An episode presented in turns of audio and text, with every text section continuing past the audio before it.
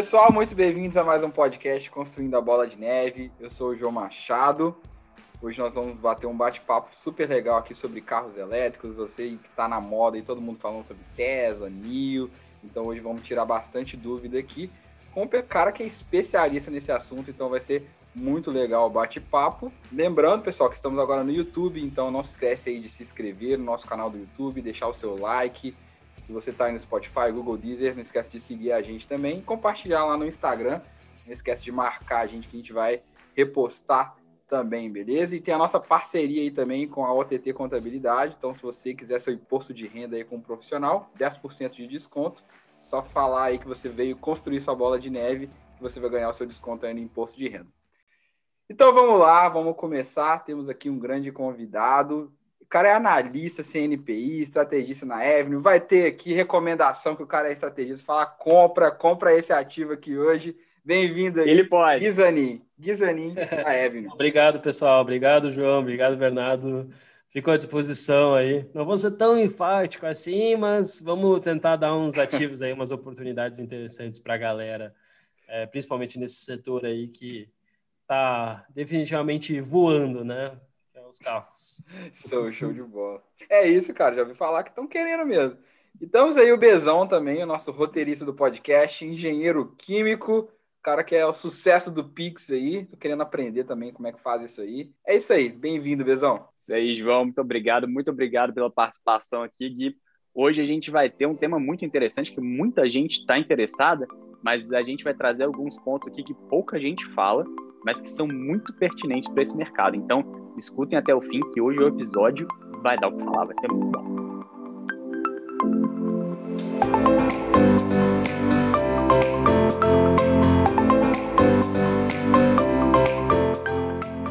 E para dar o que falar, vamos conhecer um pouco da história do, do Gui aqui. Vamos lá, que não dá para ele ficar só analisando, vamos conhecer aqui a parte engraçada também. Gui, Conta aqui para nós, cara, como é que é esse negócio aí que você foi para Evno, você falou que você também foi para XP. Como é que você se interessou por esse mercado? Conta rapidinho aí para nós, o pessoal.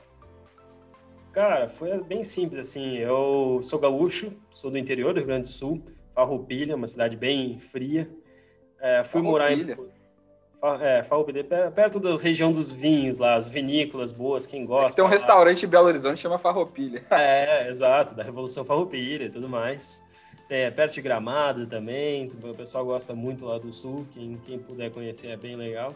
E fui morar em Porto Alegre com 12 anos. Quando fui fazer faculdade, antes de fazer faculdade, tinha um curso da XP de Finanças Pessoais, que a minha família pediu para eu fazer, que eu precisava ajudar na casa, precisava aprender um pouco mais aí, eu gostava bastante de matemática.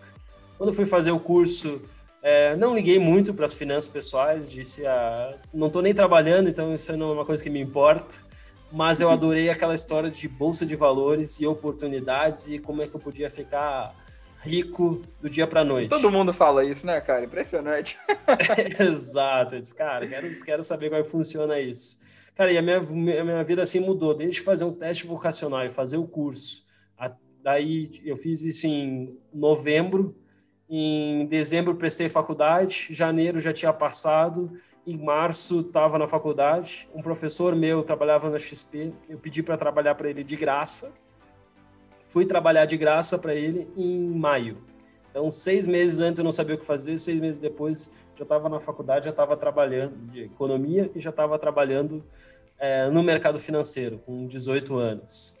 Fiquei na XP durante sete anos, foi uma escola incrível, vi a XP crescer, vi um mundo é, se desenvolver mas ela também acabou indo bastante para um lado é, comercial, o que ok, é uma definição deles, mas eu buscava uma coisa mais técnica, fiz a prova de CGA de gestor e fui para Brasil Prev. Para quem não sabe, Brasil Prev é a maior previdência privada do Brasil, do Banco do Brasil, é a parte privada, não a parte pública. Hoje são mais de 300 bilhões em ativo, então é, é a maior asset do Brasil. E lá eu mudei de um investidor pessoa física que tinham valores menores para de repente o maior institucional do Brasil. Então foi uma escola também excelente, fiz, fiz muitos amigos lá. Até que recentemente recebi o convite para vir para a Avenue, a corretora de investimentos no exterior, e, e aí a, a acabei aceitando e voltei, digamos assim, um pouco para o lado mais investidor pessoa física, mas com uma pegada aí bem mais é, seu site aí vendo como, como analista também, CNPI, analista cadastrado nos Estados Unidos pela Evan, FINRA. Ah, você é analista, você é CFA também, não? Não, não sou CFA ainda. Do CFA eu tô no level 2, Oh, fazendo. O cara já tá no level 2, cara. É, é, mas aí nos Estados Unidos tem uma certificação chamada SAI, que é uma certificação básica, e depois o, o Series 7, que é para tu poder falar de ações, até para poder recomendar. Então, okay.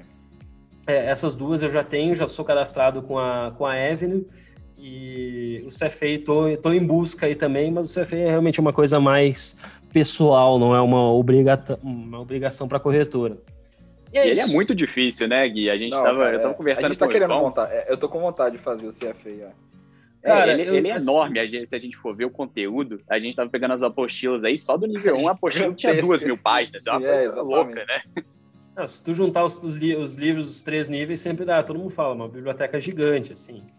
Cara, assim, a única coisa que eu digo do CFA, eu sempre recomendo começar com alguma certificação um pouquinho mais abaixo. Ah, qual que é essa que você falou de recomendação? É SAI?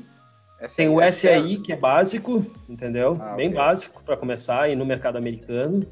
E depois o Sirius 7. Tá? Sirius Na verdade, nos Estados Unidos tem o que eles chamam vários Sirius. Sirius 7, Sirius 66, Sirius 6. É, desde para compliance, para risco, para opções, para reads. Vai meio que virando especialista em tudo. Sirius 7 dá uma maneira geral, que é o que eu tenho, tá? E o SAI, na verdade, ele é básico para todos. Ah, eu quero virar um especialista em opções. O REITs, tanto faz. A questão é que tu tem que, no início, ter o SAI. Então, ele é básico de entrada e depois tu, tu escolhe uma vertente. Eu recomendo sempre começar com uma dessas, porque, assim, cara, o, o CFA, mesmo com as mudanças que aconteceu recentemente, assim, tu vai dedicar muito tempo da sua vida. Pera é, rapidão, Gui. Que é Bernardo, acho que o Bernardo caiu. Tá aí? Cara, a luz acabou aqui em casa. Aí voltou. Não, dá pra ver, deu pra ver mais ou menos ali. Acho que ele tinha ligado um. Putz, não, ela, ela deu um pico aqui e voltou, tá tudo escuro. Pico aqui no escuro, aí põe uma foto lá na hora, no, no vídeo. Eu vou deixar uma vela aqui. Tô com a vela, só que a vela não tá. Então, Gui, você é, você é analista, né? CNPI. Cara, como é que. Uma coisa que o pessoal sempre me pergunta, cara, é legal até falar é o seguinte como é que, que, a gente olha primeiro nesses ativos americanos? Porque o pessoal acha que muda tudo, né? Você mudou de país, muda tudo. Rapidinho, assim, quais são alguns pontos que você acha legal para o pessoal que está querendo começar a investir no exterior, olhar mais para esses ativos? Você, como analista, o que, que eles têm que olhar? Ou eles olham igual uma ação no Brasil? Qual é a sua opinião? Então, João, o que acontece? Na verdade, primeiro, quais as diferenças do mercado americano e do mercado brasileiro? Existem várias nuances, assim, tipo, detalhes como contabilidade, como diferentes mercados, diferentes informações. Então, assim, tem muita coisa que, que, que, é, que é divergente. Mas indicadores básicos, como seja PL, né? É, ou que no caso dos Estados Unidos, né, é price earnings. Então, a única coisa que a gente tem que fazer é a tradução. É, price sales. PE, é, PE, PB. Isso, PE, PB, price book, uh, e tudo mais, isso tudo é muito similar ao Brasil. Então, para o investidor é, brasileiro que está querendo se aventurar no mercado americano, muitas das coisas tradicionais que ele, que ele já conhece aqui no Brasil, ele pode utilizar lá nos Estados Unidos. Análise gráfica também é a mesma coisa. Então, assim, o que, que eu posso te dizer? É, não existe um indicador fixo para te escolher. Ah, não, vou, todo mundo vai olhar price earnings, porque depende do setor cada setor é diferente, tá? A gente fala o setor de tecnologia é diferente do setor de construção, que é diferente é, do setor, deixa eu pensar, do setor de games, que é diferente de, de vários outros. Então, assim, você utilizar apenas um indicador, assim no Brasil, você não poderia comparar Petrobras com Itaú por parça earnings, entendeu? Então, a análise fundamentalista, a gente até diz que é mais, mais ou menos como uma arte, assim. Os caras bons em análise, análise fundamentalista, realmente, eles vão atrás de números e detalhes específicos e tudo mais. Então, os caras chegam num nível aí de uma asset realmente é muito elevado. Mas para o investidor brasileiro que está começando, que está querendo ter a sua primeira experiência, com certeza pode utilizar os mesmos indicadores do Brasil, Price Book, Price, Earnings, é, EV, EBITDA, são indicadores tradicionais, e análise gráfica é também extremamente similar. O que muda é o código lá em cima, mas você vê os gráficos da mesma forma. Cara, legal. É o comportamento dos investidores isso. não vai mudar, o gráfico não vai ter uma, uma grande diferença de comportamento porque, porque o país mudou, né? É, os princípios assim, permanecem. A única coisa, Bernardo, que poderia dizer é que no Brasil a gente tem uma grande preocupação com liquidez, principalmente em, em pequenos ativos, blue, é, small caps, em empresas que são menos conhecidas. Então, o investidor, quando ele entra nesse ativo, ele já entra com um risco de liquidez. Nos uhum. Estados Unidos, não. Nos Estados Unidos, a gente já fala de que mesmo pequenas empresas não tão conhecidas, small caps do mercado, tem muita liquidez. Então, elas não se preocupam tanto com, com isso. Mas tem as pink sheets também, né? Que negociam o ATC, aí já é, é as penny um stocks um também, mais é. complicado, né? Exato, é. é. De, depende sim, da definição. Um de liquidez, mas é assim, formador de mercado é um cara que, que já faz o preço de uma forma, entendeu? Então, é, imagina que é definitivamente como um mercado de balcão no Brasil. Que é você vai negociar diretamente com a pessoa, então não tem um book building, não tem todo um processo. Uhum é que nem eu chegar e chegar no Itaú agora e tentar negociar minhas ações direto com ele. Então, óbvio que isso não dá para fazer, mas vamos imaginar que isso desse. Então, é, ele iria cobrar um spread grande, não, não iria ser tão bom, né? Uhum, perfeito.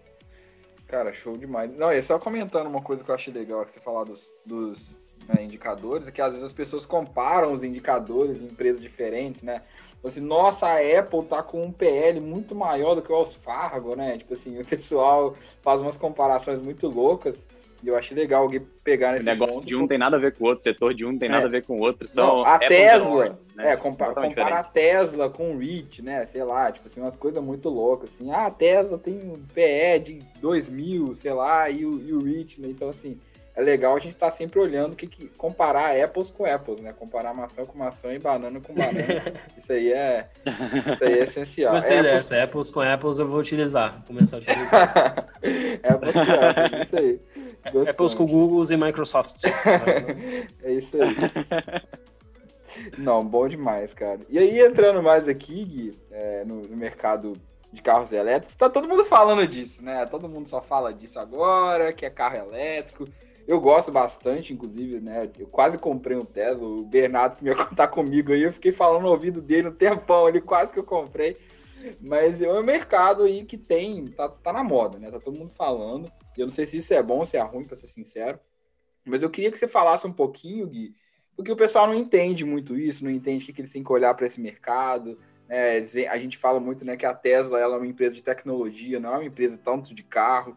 Então, eu queria que você falasse um pouquinho desse, da perspectiva desse mercado de carro elétrico, como é que ele funciona, até para o pessoal, dar um panorama mesmo, para o pessoal entender como é que ele funciona, porque ele é diferente do mercado de carro, né? Então, primeiro, né, o brasileiro, pô, você tem essa dúvida que você pode pensar se você quer comprar um Tesla ou não.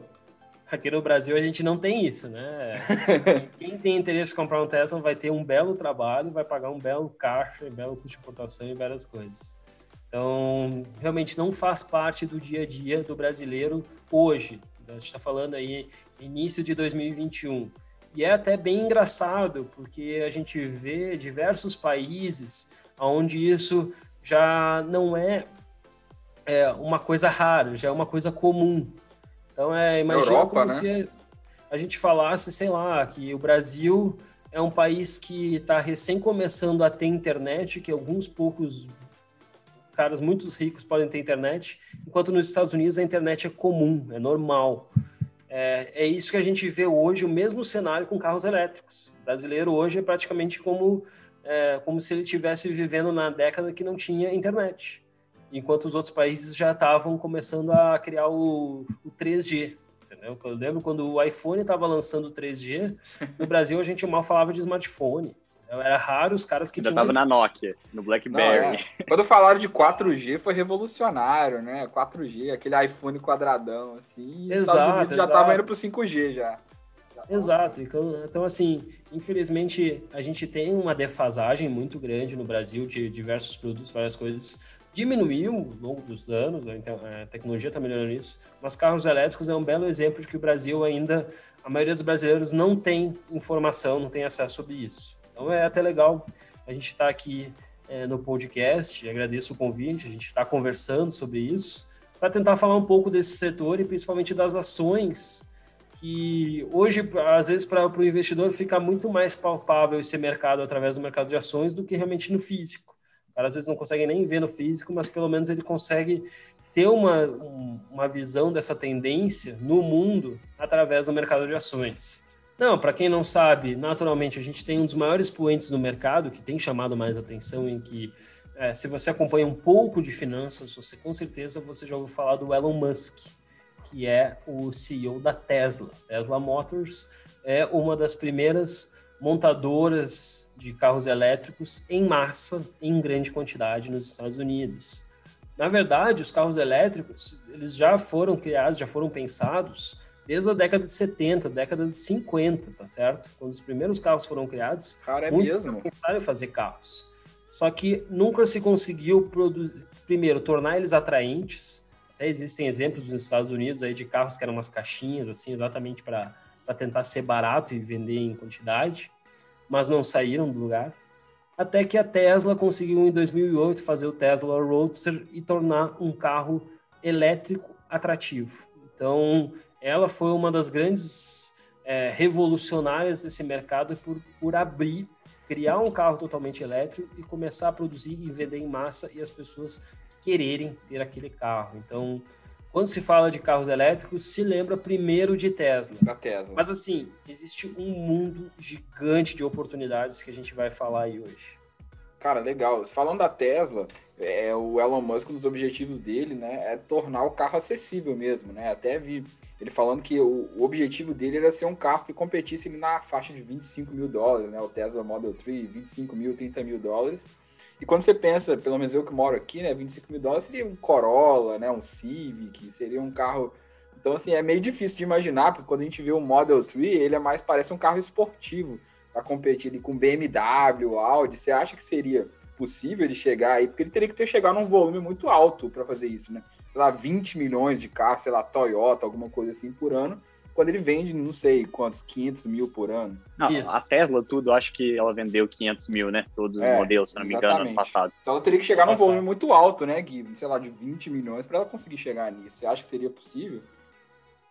Exato. Assim, primeiro, é difícil a gente ir contra o Elon Musk, tá? Principalmente por causa do histórico dele, né?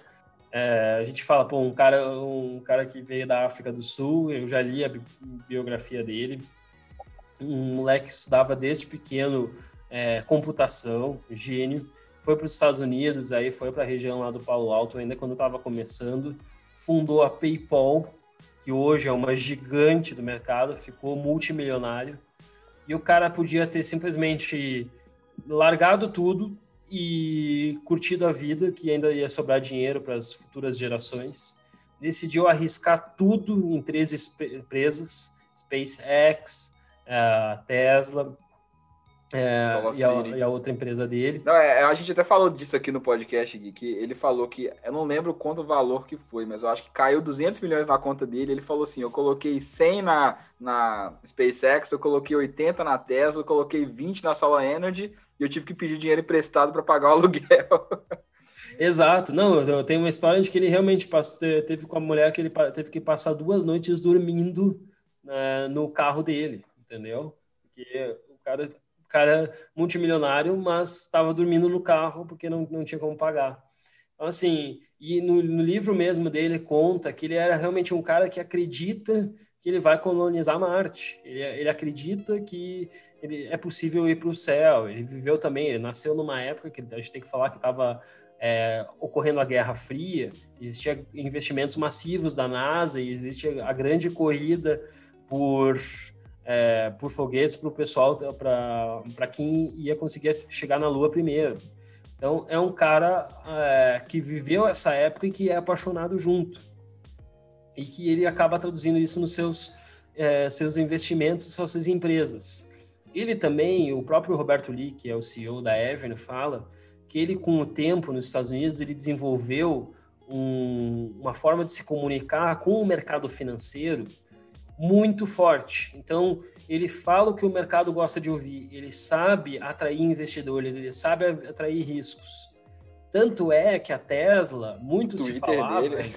em 2015 que era uma empresa que podia quebrar, entendeu? Que, que, que não tinha dinheiro. E ele sempre conseguia arrecadar dinheiro e tudo mais. Hoje virou uma empresa lucrativa. Então, assim, é difícil apostar contra ele. Existem fatores que podem atrapalhar muito a vida dele, entende? E a gente fala de competição, fala de matérias-primas, fala de lítio, fala de é, problemas estruturais dos países, fala de custos. Assim, existe um risco, risco, muito grande dele conseguir realmente atingir esses 25 mil dólares. É, são bem arriscados às vezes eu acho que ele faz algumas promessas que são bem complicadas, na minha opinião. Assim, ele não. Alguns apaixonados acabam gostando, outros se preocupam, dizem assim, pô, vai no core business que a coisa está funcionando.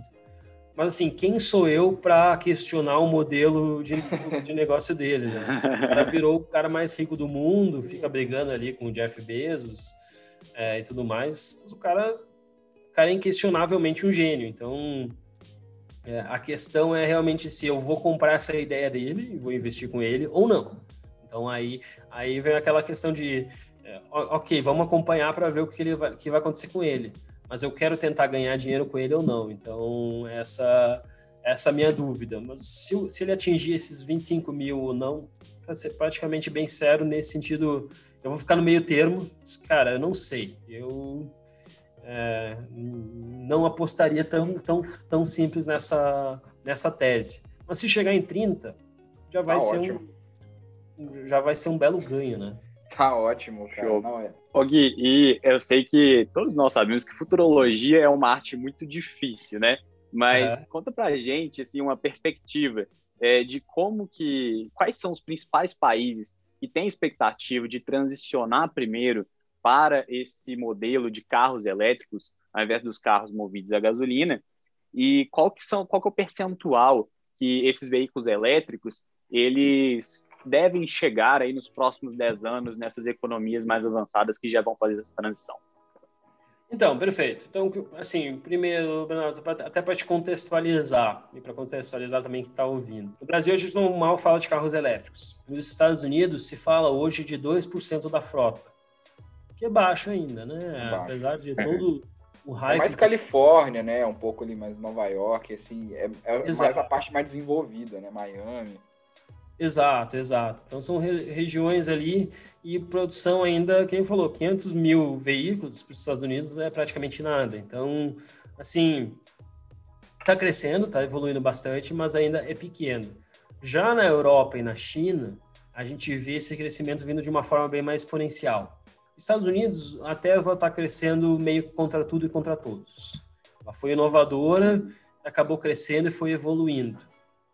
Na China, existe um governo central que mandou. Ponto. Assim, vamos produzir mais carros elétricos. E tá Não feito. só carros, né, Gui? Isso, isso é muito legal, porque é, a maior parte dos ônibus elétricos do mundo estão na China. E é por muito, é mais de 90% dos ônibus elétricos estão na China. A China teve todo esse programa de, de poluição, a gente lembra lá de Pequim, ver aquelas fotos de crianças com máscara e toda aquela fumaça, e aí o governo está tentando mudar isso aí, né? Perfeito. É, é legal motos. Demais, assim. Cara, Indonésia, a região que tem mais, motos do mundo, é, seguido de China. Então, de, de, de, Ásia, é, é comparada à região de motos. Então, tem muitas motos elétricas uh, já lá no mercado. Uh, em termos de carros, ainda a participação também é pequena, é apenas 5%. Mas, assim, o governo está fazendo injeções massivas de dinheiro em empresas de carros elétricos, entendeu? Recuperou a NIO, que é uma das empresas de carros elétricos que estava praticamente quebrada, injetou dinheiro suficiente para a empresa começar a produzir ainda mais. Tem outras empresas surgindo, fábricas sendo criadas lá com o, o dinheiro, a injeção do governo chinês. Então, assim, lá o mercado está crescendo de uma forma bem maior já há dois, três anos, porque existia uma centralização. E a Europa veio também com essa pegada, porque assim, a Europa sempre teve bastante dinheiro e sempre foi um pouco mais preocupada não só com o crescimento, mas questões ambientais, porque as questões ambientais impactam lá. É uma região que não é tão rica em recursos naturais como o Brasil, como os Estados Unidos, como China. É uma região que mudanças climáticas impactam. A gente vê Veneza podendo é, é, ficar totalmente abaixo da água com o aquecimento global.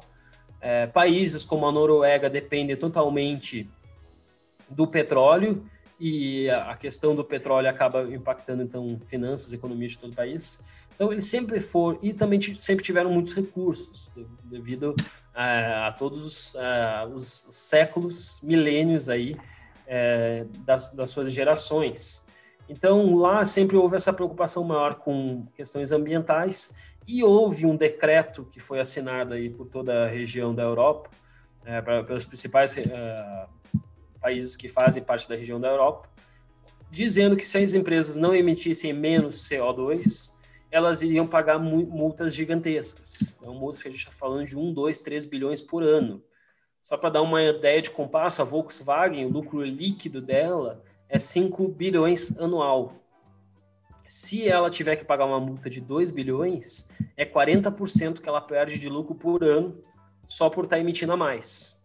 As empresas de carros elétricos não queriam isso. Então elas decidiram o quê? Decidiram é, aceitar a, entre as alternativas os carros elétricos e os modelos híbridos. Então a gente vê o que hoje na, na Europa, Noruega já tem mais de 56% dos carros no mínimo híbridos ou elétricos. Oh, legal. A Alemanha, a gente já fala de 15%. É, Inglaterra, que é um dos menores países que se fala, se fala de 7%. Então, os carros elétricos, eles já são uma realidade, até eu gosto de, sempre de comentar isso. Para todas as empresas de carros hoje no Brasil, de veículos no Brasil, desculpa, no Brasil não, no mundo, né? Para todas as empresas de veículos no mundo, é, no passado se falava de, de modelos elétricos como um sonho ou projetos. Hoje é uma obrigação.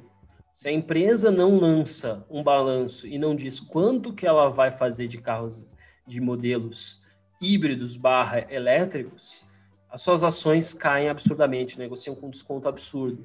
Hoje, se a empresa não está isso, ela é considerada fora nos próximos anos. Então, assim, para quem aqui no Brasil vê é, carros elétricos como um sonho, pô, quando é que isso vai acontecer? Saiba que no mundo, para as empresas, isso é uma obrigação, senão elas vão estar fora desse novo mundo. E aí a gente vê para o futuro, respondendo a tua pergunta, que eu acabei enrolando, é, em 2030 e 2040, a gente já vê mais de 2040, segundo um estudo da, da Kingston, que está inclusive lá na nossa tese de investimento de carros elétricos, é, mais de 55% dos carros serão elétricos, os veículos serão elétricos no mundo. Então, assim, é um mercado gigantesco. Hoje, mundialmente, se fala em menos de 2% do mundo, porque a gente tem que lembrar que tem mais África também e América Latina, que é praticamente não tem nada de, de veículos elétricos. Então, no mundo, hoje se fala menos de 2%, crescendo para 55%. Tá? 55%. Então, vai mudar os carros Até elétricos. Até 2030? Isso Oi? até 2030? 2040. 2040. 2040. Ah. Então, assim, é, ok, são aí, a gente está falando de 18 anos, mas é aquela questão. E outra questão também é que o, pô, os carros a combustão não vão deixar de existir. Tá? A gente não está falando que vai acabar postos de petróleo. Até as é... petroleiras, elas dão um, fazem um lobby bem pesado nisso aí também, né? Exato. No passado aconteceu isso, e aí com, com o tempo é, por que, que isso não aconteceu antes? Exatamente porque a gente não tinha uma preocupação com o SG, que nem tem hoje, com a Europa. A China, é, ela não dava tanta importância para isso, acabou entrando e tudo mais. Nos Estados Unidos, agora o Biden também deve incentivar um pouco mais veículos elétricos, está na agenda dele. Então, assim, é, por que, que não aconteceu no passado? Porque tinha realmente lobbies, barra, agora tem incentivos. Então, uhum. nesse sentido, a gente vê que, cara, deve crescer acima aí de 55%, é, de novo, não é um, um sonho, é uma tendência barra obrigação. Então, para quem está procurando, é, principalmente investir em, em, em, petroleiras, em veículos, em carros normais, saiba que eletrificação é uma coisa que tem que estar no seu radar. Legal. E Gui, você está falando também, né? Estava falando aqui agora que as empresas que já fabricam carros a combustão, elas precisam de transicionar, elas são obrigadas a transicionar. E é justamente sobre isso aí que eu queria te perguntar, porque hoje existe um hype muito grande em torno da eletrificação entre algumas companhias que são 100% elétricas, como Tesla, como NIO, e a Nicola também, mas ela está meio, meio engateando ali na situação meio obscura, né? Essa Nicola aí, essa Nicola aí... que a gente não entende muito bem o que está acontecendo, né? Mas aí o que eu queria te perguntar é sobre as montadoras tradicionais. Qual que vai ser o papel que você vê delas nessa eletrificação? Porque a gente já vê vários movimentos das grandes montadoras para poder transicionar, né? É, a GM, por exemplo, ela anunciou uma parceria com a Microsoft, com a unidade Cruise dela, para poder fazer uma automação. E a automação, ela requer muito que é, o veículo seja elétrico, porque fazer a automação de um carro a combustão é muito mais difícil que você fazer a automação de um carro elétrico, né? É, a Ford, que vende, que tem o veículo mais vendido nos Estados Unidos, que é a picape F-150, ela anunciou esse veículo no formato elétrico.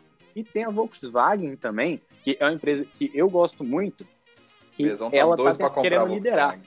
É, a Volkswagen acho que é uma empresa fantástica. E ela tem marcas fantásticas, né? Ela tem a própria Volkswagen, ela tem a Audi, tem a Porsche, Porsche. Bugatti, Seat, Skoda. Para quem não conhece, são, são, são marcas. A Seat e a Skoda são marcas muito fortes na Europa e que são marcas assim mais populares. E marca de carro popular vende muito mais que essas marcas de luxo, como por exemplo é uma Bugatti, né? Então dá uma receita e um lucro muito maior para a empresa. Mas tem marcas fantásticas, né? E ela pretende investir muito nessa eletrificação. Aí, até 2023, a Volkswagen pretende vender um milhão de veículos anualmente. E até 2025, só da família ID, ela pretende vender 1,5 milhão, né? Que é a família ID é aquela família que pretende brigar lá com a Tesla, né? Tem o ID3 que vai brigar com o Model 3 da Tesla e, e assim por diante. E, e no caso da, das baterias, ela recentemente, quem me segue lá no Instagram já viu, que a, que a Volkswagen ela anunciou que quer é, abrir 6 gigafábricas na Europa para poder produzir só bateria in-house. Ela está fazendo um investimento massivo, que é investir 37 bi até 2024. Né? Então a gente vê todo esse movimento das diversas montadoras, umas mais, outras menos. Como que você vê esse papel dessas montadoras nessa transição da eletrificação das tradicionais versus essas novas que surgiram aí 100% elétricas? Uma boa pergunta, hein, Bezão? Foi melhor, que a mulher, foi melhor que a mulher da CNN, tenho certeza. boa, boa, boa. Não, então, é o que acontece. Vamos lá. Perfeito, eu concordo tudo contigo nesse sentido da Volkswagen, né? Falar que, poxa, os alemães sempre foram famosos é, pela questão de é, exatamente engenharia. Ah, Para quem não sabe, na Alemanha se tem mais, é, se forma mais engenheiros do que médicos. Tá? Então é um país extremamente tradicional nisso. É, carros para eles é definitivamente uma paixão, não é à toa que diversas das maiores marcas do mundo estão lá. É, e nesse sentido, várias empresas, própria Mercedes, tudo mais, também está mudando para veículos elétricos, é, veículos híbridos. Tem que lembrar também que não é só a sanção de, de, de taxas que está obrigando as empresas, mas também os consumidores. Então, na Noruega, você pode pegar, você pode estacionar em lugares especiais se você tem carros elétricos, você pode, é, você não paga diversas taxas, sei lá, no Brasil seria como tivesse um desconto Aqui da IPVA, paga menos em balsas. Então, o que acontece? Não é só uma migração por obrigação, mas também o consumidor também tem tido mais consciência da pegada ESG, tem visto os benefícios dos carros elétricos, tô, tô, que daqui a pouco ficam muito mais tempo, é, tem um custo mais barato e tudo mais. Então, assim, é, existe um movimento todo que está acontecendo mundial. E todas as empresas estarem produzindo isso, então Ford, GM e tudo mais, na verdade, sim, já era um setor extremamente competitivo. Tá? O setor de de, de veículos de forma geral. É, Tesla foi um expoente que criou novas tecnologias, ponto. Ainda assim, ela vai competir num mercado que é muito. É, que, que, tem uma batalha ferrenha. Na própria Europa, quem gosta de ver, dá uma olhada, tem no YouTube um vídeo de um cara chamado Rimac, que o pessoal chama ele de o Elon Musk, o dono dele, né? O Elon, é, o, é o Elon Musk da Europa. É um cara que produz para baterias para Fórmula 1, cara que produz para Mercedes, para Porsche, para Bugatti, todas as que falou, os caras estão fazendo baterias. Existe um investimento muito grande na Europa disso. Na China, então, nem se fala, até porque na China está do lado ali da Austrália, que é, o, que é o mercado de lítio que eles precisam, e tem várias commodities. E o governo está tá investindo, para ter uma ideia, se investe 20 vezes mais em fábricas na China do que se investe nos Estados Unidos. Então, assim, tá, tá vindo muitas empresas lá. Então, a, a competição por veículos elétricos, a gente falou, todo mundo vai ter que ter, todo mundo vai ser obrigado, e a competição tenderia, por isso que eu digo, a baixar os preços, tenderia a fazer a competição ficar maior. O próprio Estados Unidos, o João pode, pode dar um, um, um belo exemplo, mas muitas montadoras não ganham dinheiro nos Estados Unidos é, com a venda do carro. O carro, para elas, é um produto que é vendido e que quase é, quase é feito de custo. Mas elas ganham com a manutenção, elas ganham com a revisão, com todo o sistema. Então, a produção de carros, e para mim essa batalha vai ser assim, é uma batalha que já é muito forte e que vai se intensificar cada vez mais, e que isso deve fazer o preço dos carros cair, o consumidor é bom, mas para as empresas e para o investidor, é, a batalha principal não está ali. A batalha principal está exatamente no que tu falou, nos sistemas. É o hardware, é o software do sistema, é, o, é os microchips que se utiliza, é nas baterias de lítio quem tem maior eficiência. A batalha não é produzir carros. Produzir carros e vender é tradicional. Agora, quem tiver à frente na tecnologia, principalmente na tecnologia autônoma, é o que vai obter o maior é, benefício. Então, essas empresas hoje, inclusive, empresas como a Tesla, são avaliadas como empresas de tecnologia, porque o carro em si, ok, é um produto que gera receita mas o ganho vai vir, é, o ganho da empresa, o grande diferencial dela no longo prazo vai ser ela ser uma, é, uma grande empresa que conseguiu construir um produto diferenciado e abocanhou o mercado por causa da tecnologia. A batalha de market share vai ser principalmente por causa de, dessa área. Cara, legal. Você acha que a é, é Tesla, por ser uma empresa de tecnologia, como a gente estava até conversando aqui, ela leva vantagem né, em frente às, às montadoras tradicionais, então? Hum, para ser bem sincero, a minha opinião, então vamos, vamos falar de que diz que tem que dar opinião, né? A minha opinião, acho que, é, assim, ela tem algumas vantagens comparativas grandes, mas assim, ela está brigando com a Apple, que já anunciou que vai fazer parceria, uma grande montadora que eu esqueci o nome. A Nvidia está fazendo parceria com a NIO, que é internacional e é uma muito famosa na, na parte de processadores e na parte de tecnologia. É, a Microsoft fez uma parceria com a GM. Então, assim, a batalha de tecnologia não é a mesma batalha que de construção. A Tesla está nas duas. Então, assim, ela uhum. tem uma competição muito ferrenha em dois lados, com big players, seja no, no, nos veículos com GM, com Volkswagen, com Toyota, seja na parte de hardware e software com gigantes como Microsoft, Nvidia e Apple, bem capitalizadas. Então, o que me preocupa na, na Tesla, sim, é, é que são muitas batalhas para se ganhar e eu não acredito que ela tenha conseguido fazer um diferencial tão grande. Acho que ela tem um bom marketing, eu acho que ela já conseguiu criar um produto, mas assim, quem vê, o, o, por exemplo, o carro que ela tem hoje, o Tesla básico, ele não vem com esse é, processador que o carro tem o autopiloto, tá? o, o piloto, o piloto automático. Tem que pagar a parte. Tem que pagar a parte, é bem mais caro. E aí, tanto que por isso que se fala que Tesla é um, é um veículo de luxo, é praticamente o iPhone dos carros. Eu falo isso, eu falo isso, cara. Eu falo é, isso. perfeito. Eu acho, que, eu acho que o Tesla é mais um branding, rapidão, só complementando é que uhum. eu acho que a grande vantagem da Tesla é que ela virou um branding mesmo. Ela virou uma marca igual a Apple, né?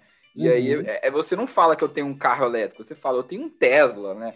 E aí uhum. isso é uhum. diferente de você ter um Volkswagen elétrico, de você ter um Fiat elétrico, de você ter um Ford elétrico. Você tem um Tesla, né? Eu acho que a grande vantagem dela, e aí que mostra que ela é uma empresa de tecnologia, mas que também é de branding, é que ela se tornou um símbolo, assim como a Apple se tornou um símbolo, assim como a Google se tornou um símbolo.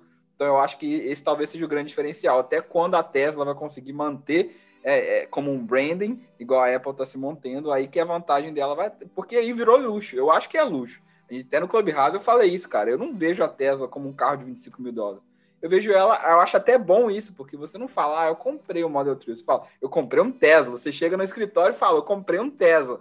Entendeu? Então eu acho que esse que é o grande diferencial dela. Não, e é perfeito. É o exemplo da Ferrari, né? Ferrari está há tantos tempos, não é que seja o melhor carro, seja o mais rápido, seja o melhor de todos, mas existe um branding barra luxo. Então, assim, a Tesla, vamos ver o quanto que ela vai conseguir manter isso. É, o que se fala, por exemplo, de direção autônoma? Existem cinco, cinco níveis, tá? A Tesla hoje está no nível 2. Ela é o carro que está mais vendido, é o carro que tem o melhor nível, assim, realmente, em termos de autonomia, vendido em larga escala no mercado. Realmente, isso ela é diferencial.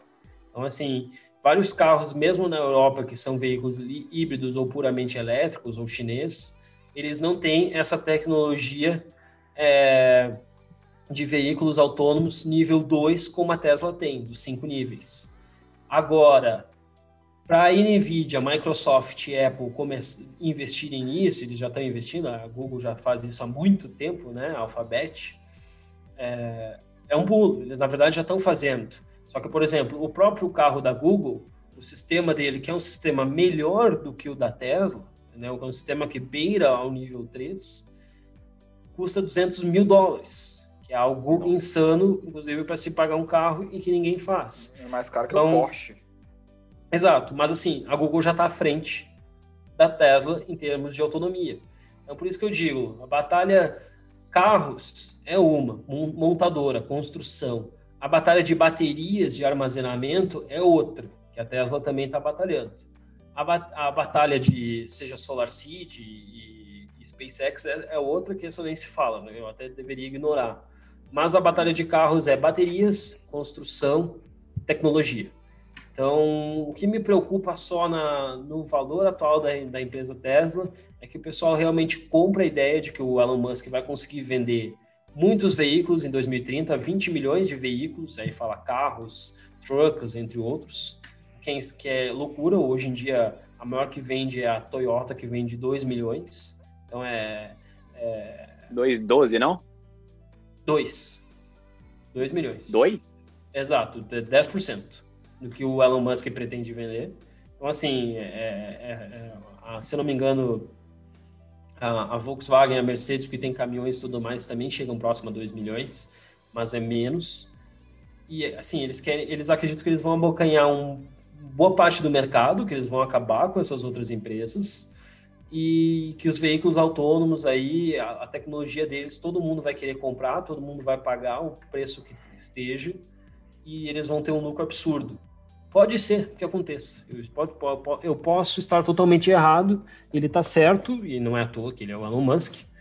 Mas assim, eu, para colocar o meu dinheiro hoje, eu não compraria esses múltiplos, eu acho que estaria realmente muito cara. A analista estão... falou que Tesla é céu, hein, galera? Não, não, é diferente, diferente, diferente.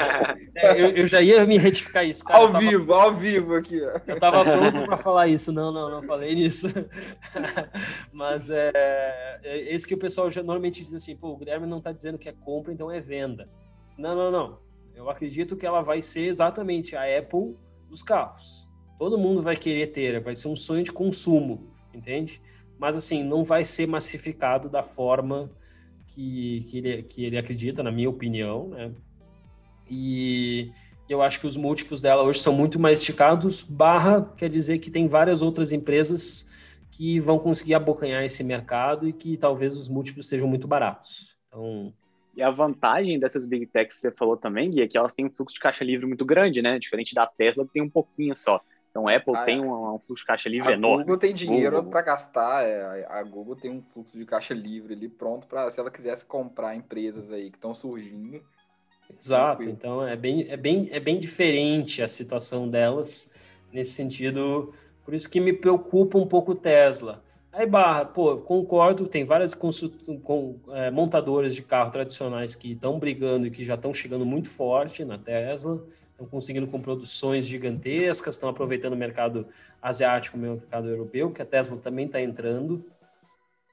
É, tem várias empresas puro, puro elétricos que também estão chegando nessa batalha de uma forma muito forte, as próprias empresas chinesas, é, é europeias que não são listadas, mas que também têm um mercado.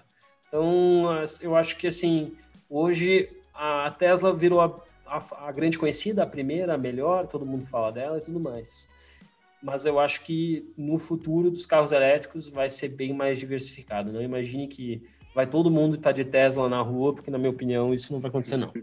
Você acha que vai ser o Legal. mesmo caminho dos smartphones, mais ou menos? Assim que a, a, Apple veio, lançou os smartphones, hoje o Apple é o top de linha, mas surgiu o Samsung, Motorola, whatever, veio que são um nível mais baixo, mas o sonho de consumo é o iPhone, né? Igual eu falei, pessoal não fala que eu tenho um carro elétrico, eu falo que eu tenho um Tesla. E você não fala que tem um celular da Apple, você fala eu tenho um iPhone.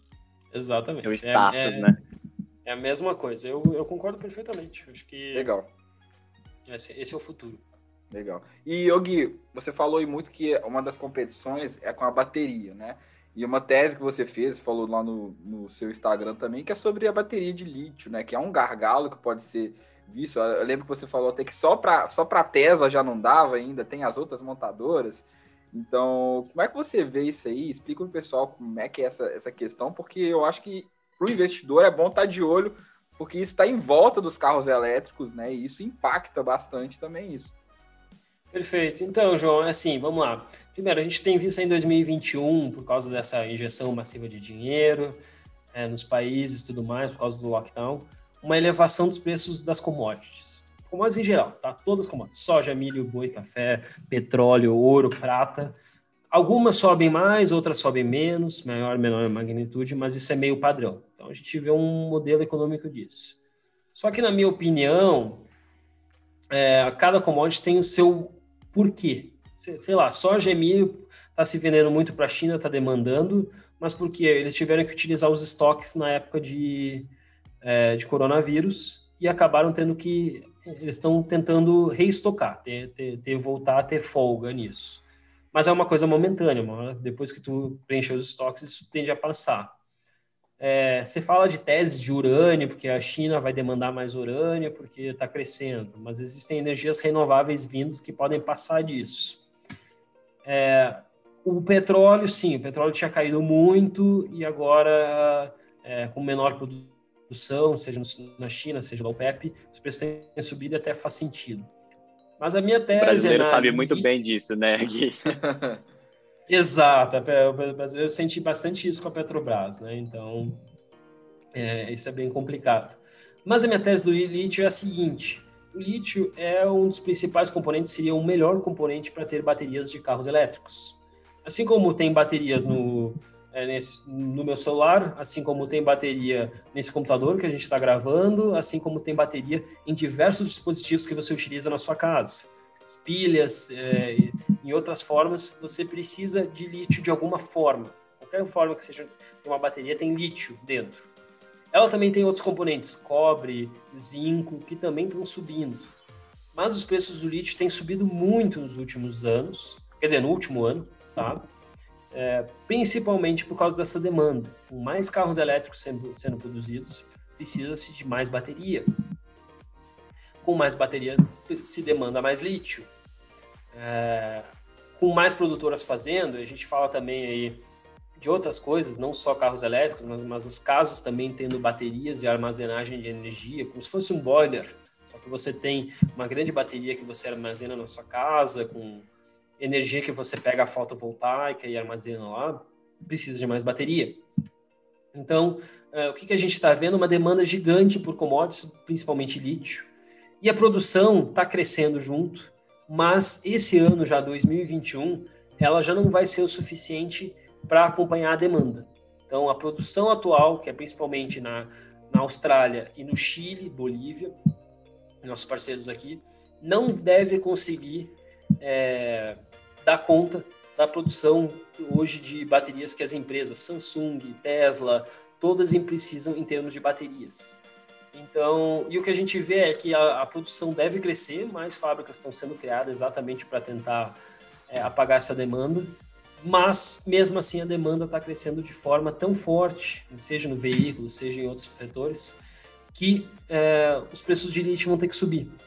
E aí, respondendo a tua pergunta antes, né, de ah, a Tesla consegue fazer com que o seu carro caia para 25 mil dólares, hoje está 35 mil, vai abaixar para 25, 33% do custo da, do Tesla é bateria. Tá? Com o tempo ele foi criando formas de armazenagem, a bateria foi ficando mais eficiente e foi se utilizando menos lítio. Então hoje a competição o que, que é? É você tentar transformar uma bateria mais eficiente. Ela, hoje elas são, é, se não me engano, é, tipo, é eu não sei em ordens de grandeza, tá? Mas, em, por exemplo, antes o que se tinha uma bateria, 100% de uma bateria, hoje só precisa de apenas 11%.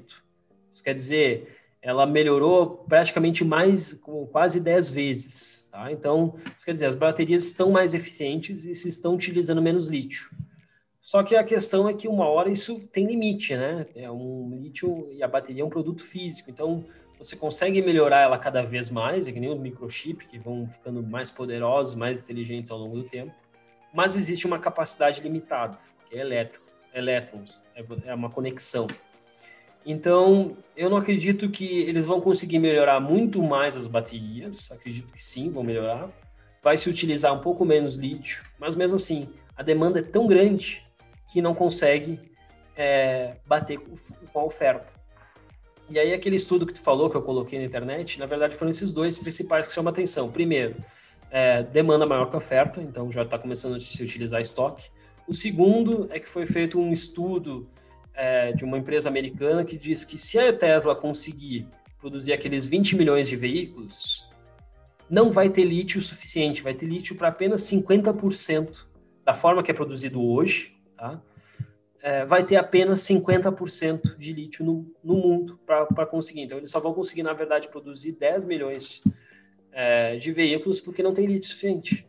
Isso sem contar todas as outras montadoras. E as casas e todos os outros mais. mercados. Isso sem contar as baterias para celular, para computadores, que a gente precisa, para TV, é, para tudo. Então. Agora até torradeira, geladeira, tudo vai, vai ter alguma coisa ali, né? Tudo algum, tem algum painelzinho que vai precisar. Coisas, é.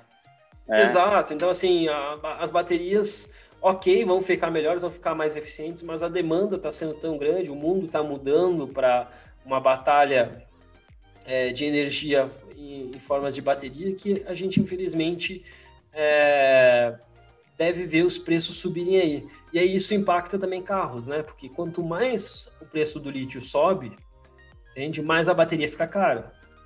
Mas aí você consegue melhorar a produção dela. Então vai ficar sempre essa briga entre a commodity subindo, é, a demanda sendo cada vez maior, Aí você diz assim, tá, mas então o preço fica maior, de repente vai, vai reduzir a demanda.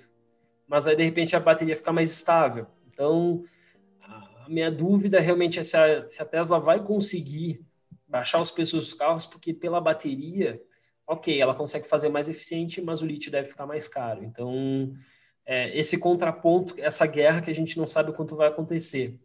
Para o investidor que quer, de repente, aproveitar, ah, existe a possibilidade de ele comprar um ETF chamado LIT, ou até empresas diretamente que fazem a produção de baterias, como a Albon, a, a SQM, que agora eu esqueci como é, é o nome completo dele, dela, mas o código é SQM e a ALB. São empresas que produzem só baterias. Ou a própria Tesla também está tá entrando nessa batalha, não é a principal receita, mas está entrando na batalha de baterias. É, e tem o ETF lítio que acompanha o mercado de lítio em si. Então, LIT, né? Para quem quer se expor ao setor, talvez de uma forma mais diversificada, quer se expor ao crescimento dos veículos elétricos, é, por que não se expor a commodity, entendeu? Por que tem que escolher exatamente uma ação e tudo mais? Eu acho que essa é uma alternativa, né? Boa. Olha, mais uma indicação de compra do Gui aqui, ó, viu? mas aqui, o, mas o Elon Musk não vai buscar lítio no asteroide? Não tinha uma história dessa aí, cara? É, não, é que assim, se for parar para pensar, tá? Aí eu sempre falo do exemplo do ouro. Cara, o ouro ele é limitado no mundo, então por isso que se fala dele. Inclusive, boa parte do ouro tá lá na, na, na camada interna que é praticamente impossível do homem atingir. Então, pô, o ouro realmente é muito eficiente. Só que teve uma vez um astro... Um, um... Não é um físico, esses caras que ficam olhando para as estrelas. Astrólogo? Astrônomo? É, tipo astrônomo. um astrônomo, exato. Que o cara viu e ele achou, vendo de longe, com aqueles super binóculos, uma, uma estrela que tinha praticamente puro ouro. Imagina. Oh. Um, era um planeta que era praticamente puro ouro. Foi criado. Então, na, naquele mesma época, o ouro chegou a cair 12%. Por quê? Porque caiu. O ser humano é triste, cara. Exato, o mercado está tá caindo. achando que a gente vai viajar, viajar milhões de anos-luz para poder pegar ouro lá na estrela, em outra galáxia, né? Exato, então tu imagina assim, isso 2012, tá? A gente tá falando que quando essa história saiu foi 2012. Eu tava, eu tava na época acompanhando isso, porque eu acompanhava commodity já na época. E aí, cara, foi ridículo. Eu disse, cara, quem consegue, o homem mal conseguiu dar um passo na Lua. Agora o Elon Musk está falando de ir para Marte barra hum, ainda se é um sonho, entendeu? Diferente do carro elétrico que é uma realidade, isso aí realmente a gente ainda vê como um sonho, e ele mesmo ainda vê como um sonho, como uma coisa para desenvolver daqui a muitos anos. Então, assim, se você acredita que a gente vai ter cosmonauta é, invadindo planetas para buscar lítio e ouro, aí assim. E dobrando o espaço-tempo, né, para poder conseguir chegar nessas distâncias exorbitantes também. Exato. Eu acredito que sim, a tecnologia evoluiu, muitas coisas aconteceram e tudo mais. Mas assim, hoje era para a gente estar tá andando de veículos, é, veículos voadores. Isso não aconteceu. Os Jetsons. Carros elétricos. É. Jetsons, é. é. Era para ser os Jetsons, a gente está em carros voadores, não. Hoje a gente está brigando com carros elétricos e ainda assim não tá uma não não é toda a população que tem mundial, muito menos, né? É, então assim, eu acho que é você realmente superestimar que, que isso vai acontecer. Pode ser que aconteça, mas assim, na minha opinião, não vai ser enquanto eu estiver vivo, né? Legal. Ô Gui, e para a gente fechar aqui então, é, dentro desse tema de bateria, é, você falou de lítio, o pessoal geralmente sempre foca em lítio na hora que pensa em bateria e pensa no que está faltando ali na bateria. Mas um, elemento, uma espécie química que o pessoal olha pouco é o níquel. E é, um dado que eu queria trazer aqui, que eu achei muito legal, é que o Elon Musk, no earnings call que ele fez do, do segundo trimestre de 2020, perguntaram para ele assim: qual que é a maior limitação quanto à produção de baterias que a Tesla tem hoje? E ele respondeu o seguinte: mineradoras, por favor, minerem mais níquel. A Tesla uhum. te dará um contrato enorme por um longo período de tempo se vocês minerarem níquel eficientemente e de uma maneira sensível ao meio ambiente. Então, aí eu queria te perguntar qual que é, é o papel do níquel. Você vê o níquel também é, do mesmo jeito que o lítio? Porque ah, hoje a gente tem aí, é, hoje a gente tem aí, se a gente for ver, a maior mineradora de níquel do mundo é brasileira, é a própria Vale. A maior parte da receita da Vale hoje vem do minério de ferro, mas a receita dela, no ano passado, já foi de 3,2 bi de dólar. É algo bem considerável, né? E no próprio reporte que ela, que ela apresentou é, nesse final de, de trimestre, do, do, do, quarto trimestre, ela falou que o níquel é, ele, ele é muito importante e que o mercado de carros elétricos ela tem uma perspectiva que ele vá movimentar essa produção de níquel, né? Então, como que você vê o níquel aí também? Você acha que ele tem uma importância similar ao lítio? Eu, assim, eu, eu concordo que esteja no mesmo seja o mesmo paralelo. Eu acho que muita gente fala, em termos de commodities, a gente fala de ouro e prata. Então, quando as pessoas falam que o ouro sobe, geralmente a prata sobe junto. Então, elas são, uhum. não são ativos é, que você pode, como a gente fala agora em economia, esqueci, você não, você não pode necessariamente trocar o ouro pela prata, eles não são é, excludentes um do outro, tá? Mas assim, eles tendem a se valorizar ou andar próximos, tá? Para você ter uma ideia, por exemplo, nosso celular tem um pedacinho de ouro, porque o ouro é muito importante, ele é um condutor universal e ele é um dos melhores que tem, ele é um dos mais maleáveis, mais fáceis. Só que a gente tem mínima quantidade para é, que, que, praticamente não impacta no preço e mas ele é muito eficiente. Nesse sentido, Bernardo, o que acontece? O níquel está comparado com o lítio, o níquel ele é mais, menos eficiente, tá? É, é, definitivamente, é que nem, por exemplo, o ouro e a prata, o ouro é mais eficiente, a prata também é tão eficiente, só que a prata, ela é dura. O ouro, ele é mais maleável. Então, o que acontece? Esse é um dos motivos de por que é, a propriedade física faz com que as pessoas não utilizem tanta prata quanto o ouro, nem porque ele vale a mesma coisa que o ouro, tá? A mesma coisa nesse sentido o níquel e o lítio. Se tu pudesse ter uma bateria toda de lítio, tá? E o pequenos componentes de níquel, você teria. É a mesma coisa como se você pudesse ter um celular todo de ouro, você teria, tá? A questão é que ele é caro.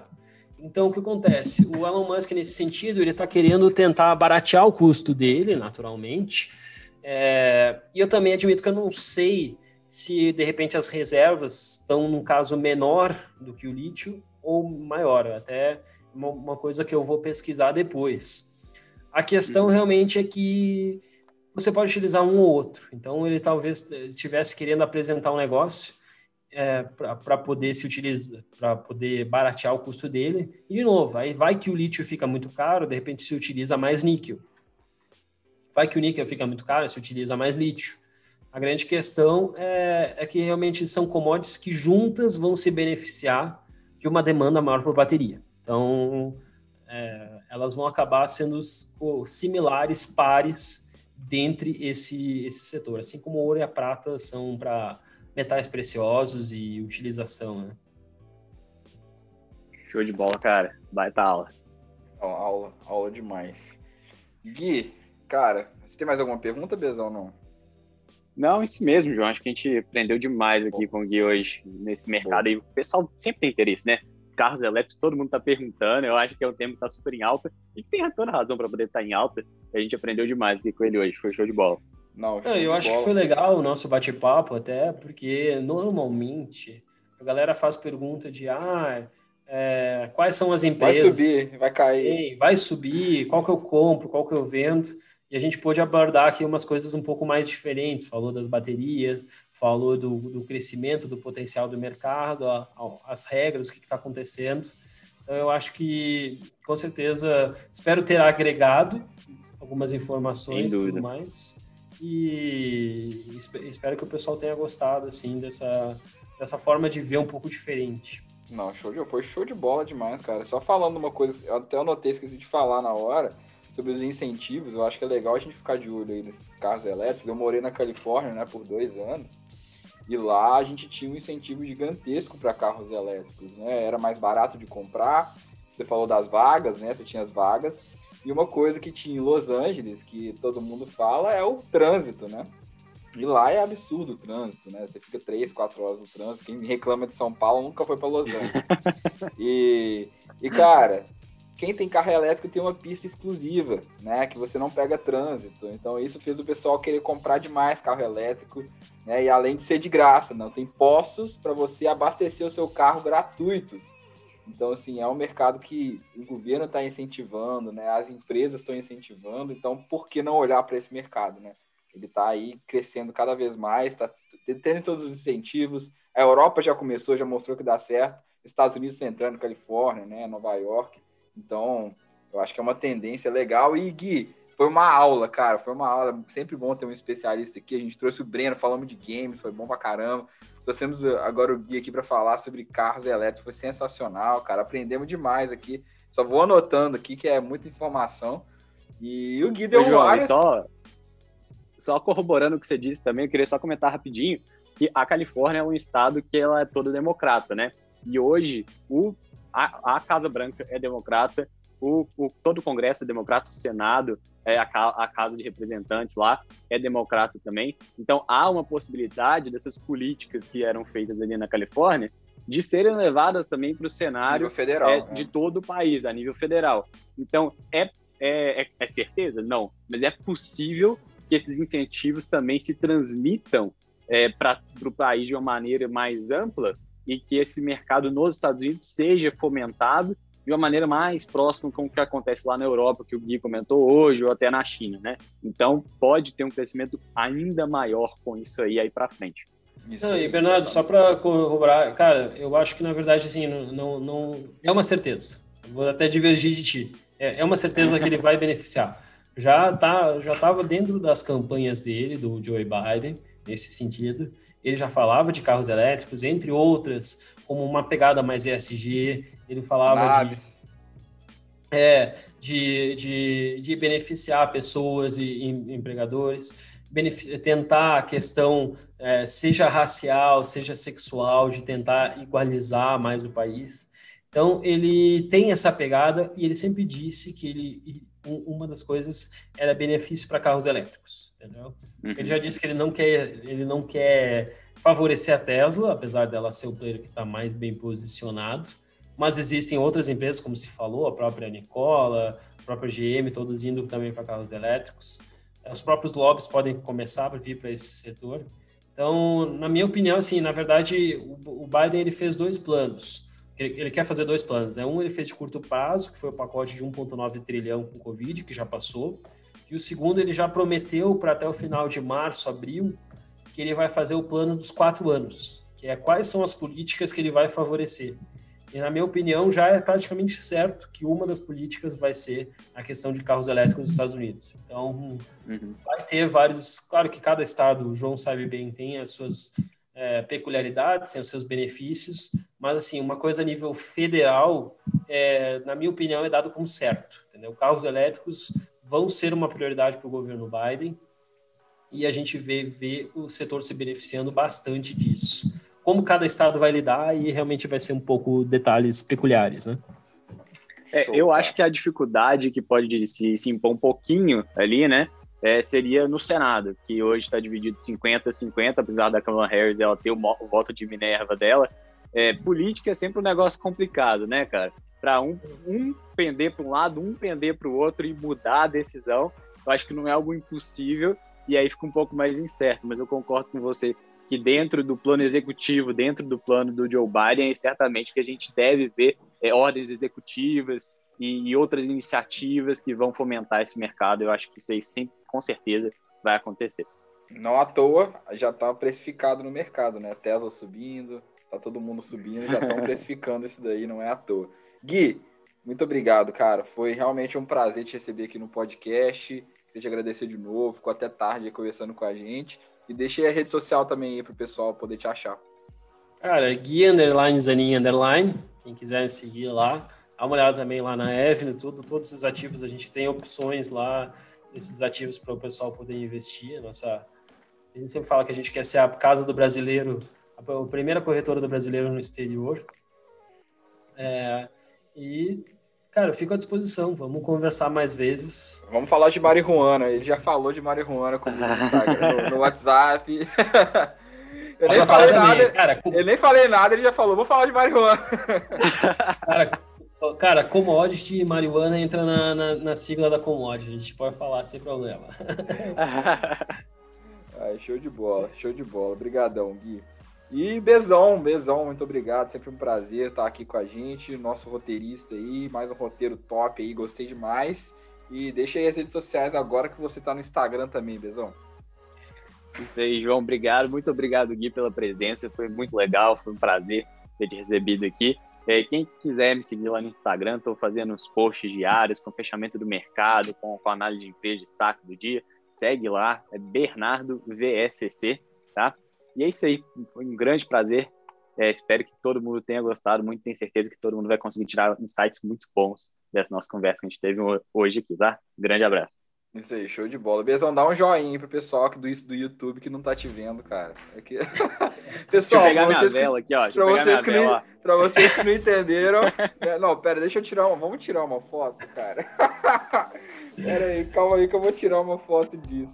Não, eu fiquei pensando, cara, você lembra aqueles programas que eu acho que era tipo do Jô, do Ratinho, que sempre tinha um cara que era uma voz por trás, assim, que ninguém sabia quem era.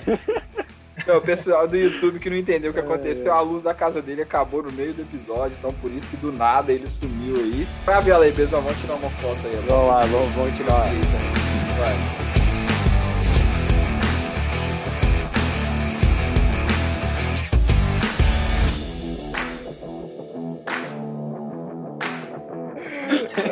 Muito bom, cara, muito bom. Então, pessoal, muito obrigado por ouvir mais um podcast.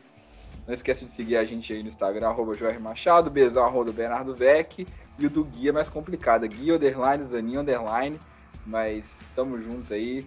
Não esqueça de seguir, de compartilhar aí, e até o próximo episódio. Abraço!